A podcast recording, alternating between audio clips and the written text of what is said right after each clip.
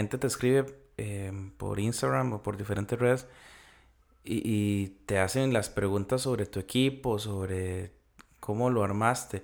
¿Cuál es como la pregunta más recurrente que te hacen sobre tu equipo? Ah, honestamente, me preguntan, creo que últimamente me han preguntado mucho de cómo consigo esos efectos que suenan como, como teclados, que la guitarra suena como teclados.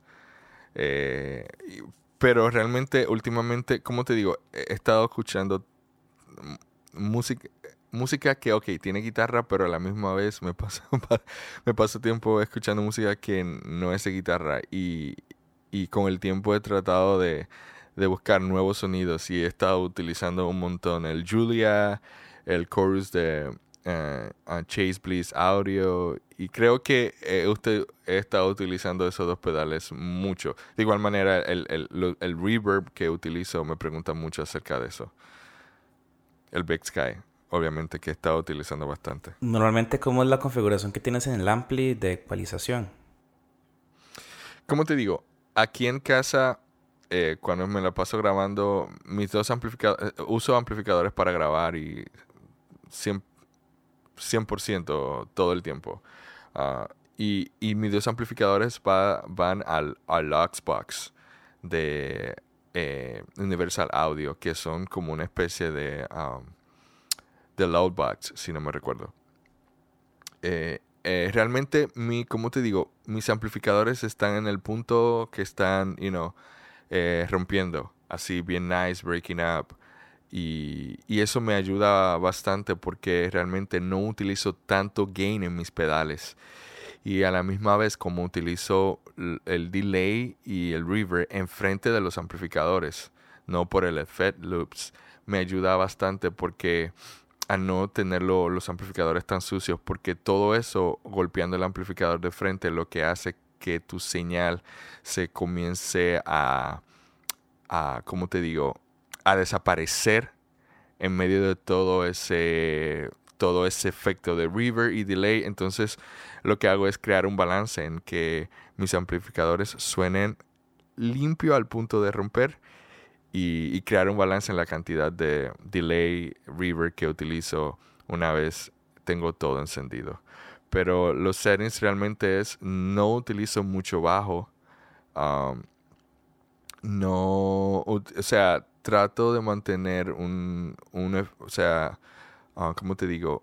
Una cantidad de, de, de, altas, o de brillo, mejor dicho, ah, en un balance bien nice, de que no suene muy, ah, muy brillante ni tampoco muy oscuro. Y que una vez escucho la guitarra en medio de la música, con todo pasando, pueda, pueda definirse ¿entiendes? Pueda cortar en la mezcla. Eso, o sea, realmente no tengo, y, otro, otro punto es, es que mucha gente me pregunta, ahora que hablas de eso, del, del, de los settings del amplificador, esa es una de las preguntas que más tengo, los settings del amplificador. Y, y algo que un día respondí en un, en una de estas cosas que se hacen en Instagram. Es que no tengo, nunca tengo un, un, un setting definido. Realmente nunca lo tengo. Porque realmente si voy a un lugar a un, a, de gira y tengo un amplificador X, nunca esos amplificadores van a sonar igual. ¿Entiendes? Un amplificador eh, reacciona diferente a otro porque este tiene uno los o sea las bocinas diferentes you know, o sea los amplificadores reaccionan diferente al menos que tenga lo que yo tengo aquí en casa que siempre es consistente y y nunca, eh, nunca tengo los mismos settings, ¿entiendes? Um, y algo que he aprendido con todo esto de los settings es que a veces creemos que realmente el tono de guitarra tiene que ser bien gordo. Y realmente es algo que tenemos que tomar en cuenta que la guitarra no usa tanto bajo, ¿entiendes? Entonces es algo que tomo muy, muy en cuenta de, de tener la cantidad X exacta de, las frecuencias bajas y de igual manera de las frecuencias altas. Claro, es pensar en función, es pensar en función a la banda y no tanto como yo como solista. Porque igual, igual pasa con los pianistas, bueno, a mí me pasa, eh, que a veces quiero hacer tantos, tantas cosas con la mano izquierda que estoy básicamente a veces chocando con lo que está haciendo el bajista. Y, y hay una imagen, hay como un meme que, que aparecía eso, como que había como, un, como cinta puesta en los bajos del piano y decía como no tienes que tocar eso porque tienes bajista. Y a veces pasa eso, que tocamos en función de que estamos solos, pensamos como que estamos solos y queremos como que nuestra ecualización abarque absolutamente todo, ¿verdad? Entonces creo que sí hay que pensar como, como en el equipo. Y ahora que hablaba sobre las giras y todo lo demás, quedamos eh, en que estabas en tu país, que estabas estudiando guitarra clásica. ¿Qué pasó después? Porque eh, te ocupo como conectar un poquito. Ahorita estás en Estados Unidos, ¿verdad? Sí. Ok, ¿cómo fue que llegaste hasta ahí? ¿Cómo empezaste ya en el ambiente eh, musical? Ah, ¿Cómo te digo? Ya después de estar estudiando música por tres años, no terminé la carrera de, elemental de música clásica. Me mudé a, a, mi familia, mejor dicho. Nos mudamos a, Estados Unidos eh, cuando tenía 20 años. De ahí me mudo a Estados Unidos y, y me mudó con mis abuelos a New York. Como te digo, mi historia es, eh, mi historia es, es bien funny, porque me mudé a Estados Unidos y, recuerdo que mi abuelo me dijo, quería estudiar jazz, o sea, me quedé en New York viviendo porque quería estudiar jazz y iba a ir a la escuela y audicioné, me aceptaron y todo eso, pero hubo unas dificultades en ese tiempo y no pude entrar, como estaba recién llegado a Estados Unidos y eso, entonces, um, recuerdo que una vez estoy ahí con mis abuelos, duré como un año en New York y me mudé a la Florida.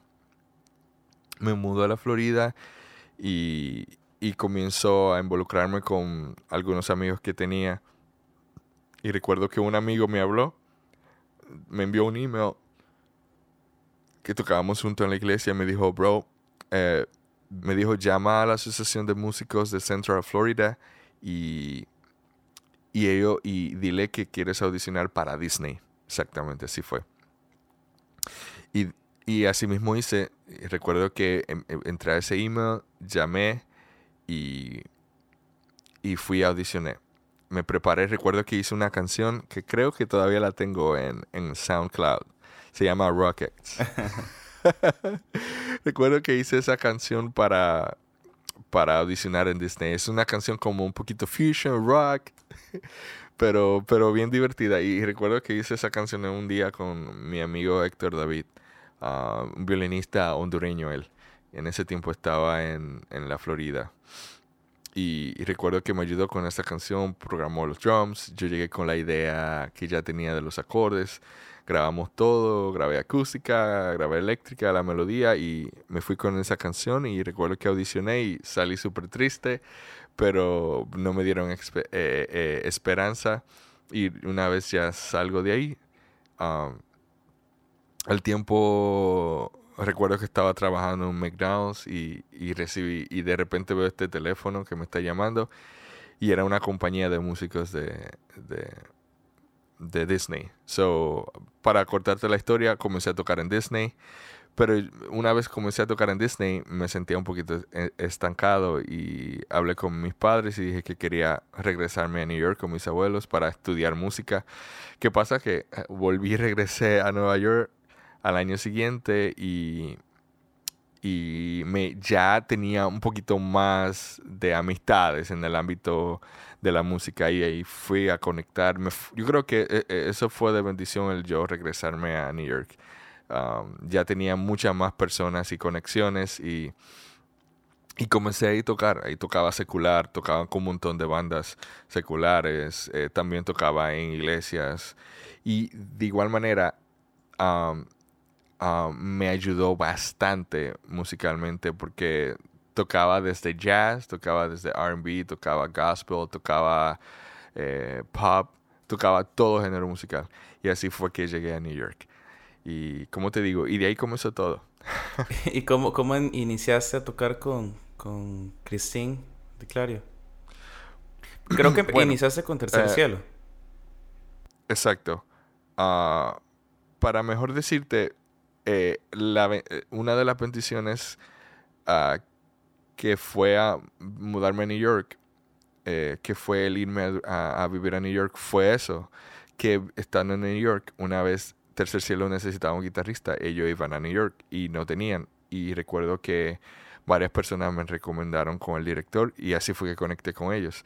Y yo recuerdo que, para serte sincero, yo estaba tan busy en New York envuelto que cuando toqué con ellos, toqué y llegamos al ensayo en la tarde, hicimos soundcheck eh, y recuerdo que conocí ahí a JC, Evelyn, a Antonio González, el director, y, y toqué con ellos y, bro, like, tocábamos, hey, un placer, y me, fui. me fui a casa porque el día siguiente tenía, ni siquiera ellos me dijeron, pero quédate a cenar, oh, no, es que mañana tengo que tocar. O sea, para que tú veas que tenía un estilo de vida tan, ocupado, gracias a Dios, en ese momento. Y fíjate que nunca nunca vi en ese momento, oh, me quiero quedar aquí con Tercer Cielo. No, o sea, lo vi como, como simplemente ellos me contrataron y si, si les gustó mi trabajo, me, me, van a volver a llamar. Y así mismo fue. You know. Ah, y, y no fue como hasta, recuerdo que ese momento cuando llegué a casa, y estoy entrando a casa, veo eh, un el teléfono de la manager y me dice, oye, no, nos encantó tu trabajo, ¿crees que puedes volver a hacer otro show? Y yo, seguro que claro que sí, ¿por qué no? Pero fíjate y... y Pero todo tranquilo. Todo tranquilo. Y recuerdo que para mí, no te voy a negar, y, y, y, y, es una realidad, recuerdo que, esa fue una de las experiencias que aprendí en todo esto, recuerdo que mi abuelo... Eh, me dijo en un momento, porque no le estaba dando prioridad a Tercer Cielo, eh, cuando ellos me llamaban para una, para una gira o algo, si realmente a mí me estaba yendo mejor en la ciudad esos días haciendo dinero, me quedaba, decía que no. ¿Entiendes? Era porque realmente no era prioridad. Eh, tenía bastante trabajo, pero recuerdo que mi abuelo en un momento él me dijo, eh, Benny, mi consejo para ti eh, um, es que yo sé que si tú te vas con ellos y tú tienes más trabajo aquí, tú puedes hacer hasta más dinero estando aquí o, puedes no ser algo ex, extra estando aquí porque estás haciendo muchas cosas a la misma vez a veces, pero si si tomas, si le das prioridad a ellos, te vas a dar cuenta que ellos, estando con ellos, se te van a abrir más puertas. Los músicos que están ya aquí, este es su círculo y no van a hacer otra cosa. claro, Pero sin embargo, tú estás conectando con muchas más personas, conociendo gente nueva y eso, por ende, te va a abrir puertas a trabajar con otras personas aún más grandes en la industria. Y realmente así mismo fui y, y yo dije, ¿sabes?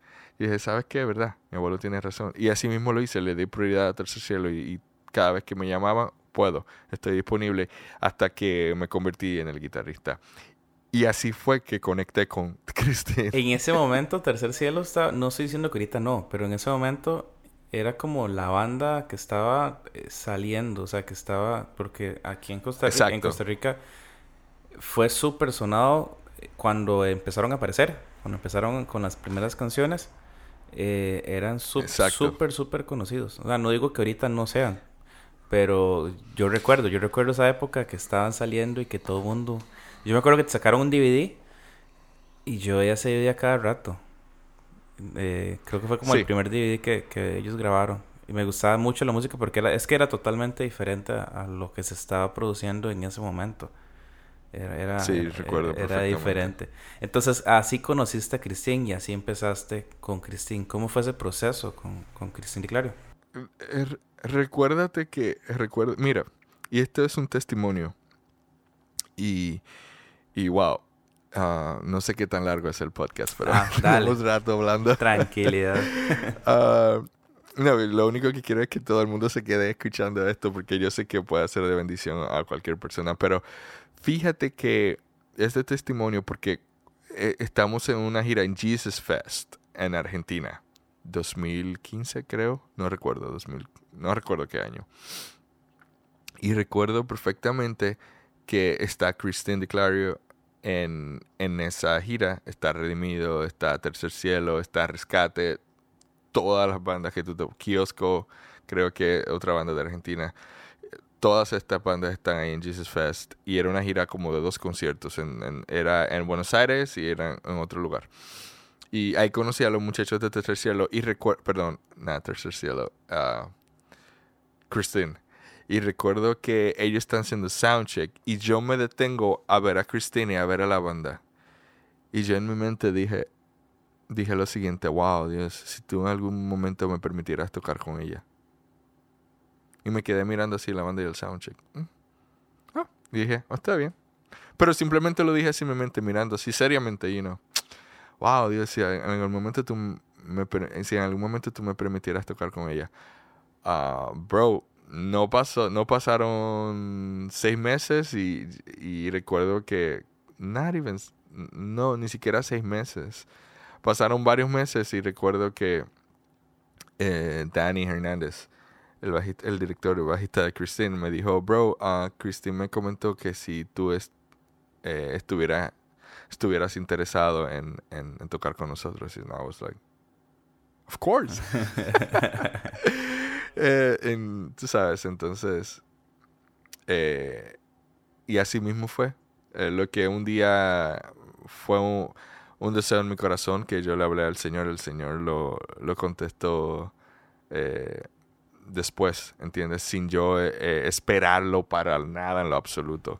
Y así fue que conecté. Y recuerdo que en Argentina fue que conocí a Christine, a Carlos, a, los demás muchachos de la banda. Y, él me dijo, en ese tiempo cuando Dani me comentó de eso, me dijo uno de los muchachos está, Onis eh, Rodríguez, en ese tiempo estaba dejando la banda de Christine y, y él me comentó de que iba a necesitar un guitarrista. Y así fue que comenzó todo con Christine.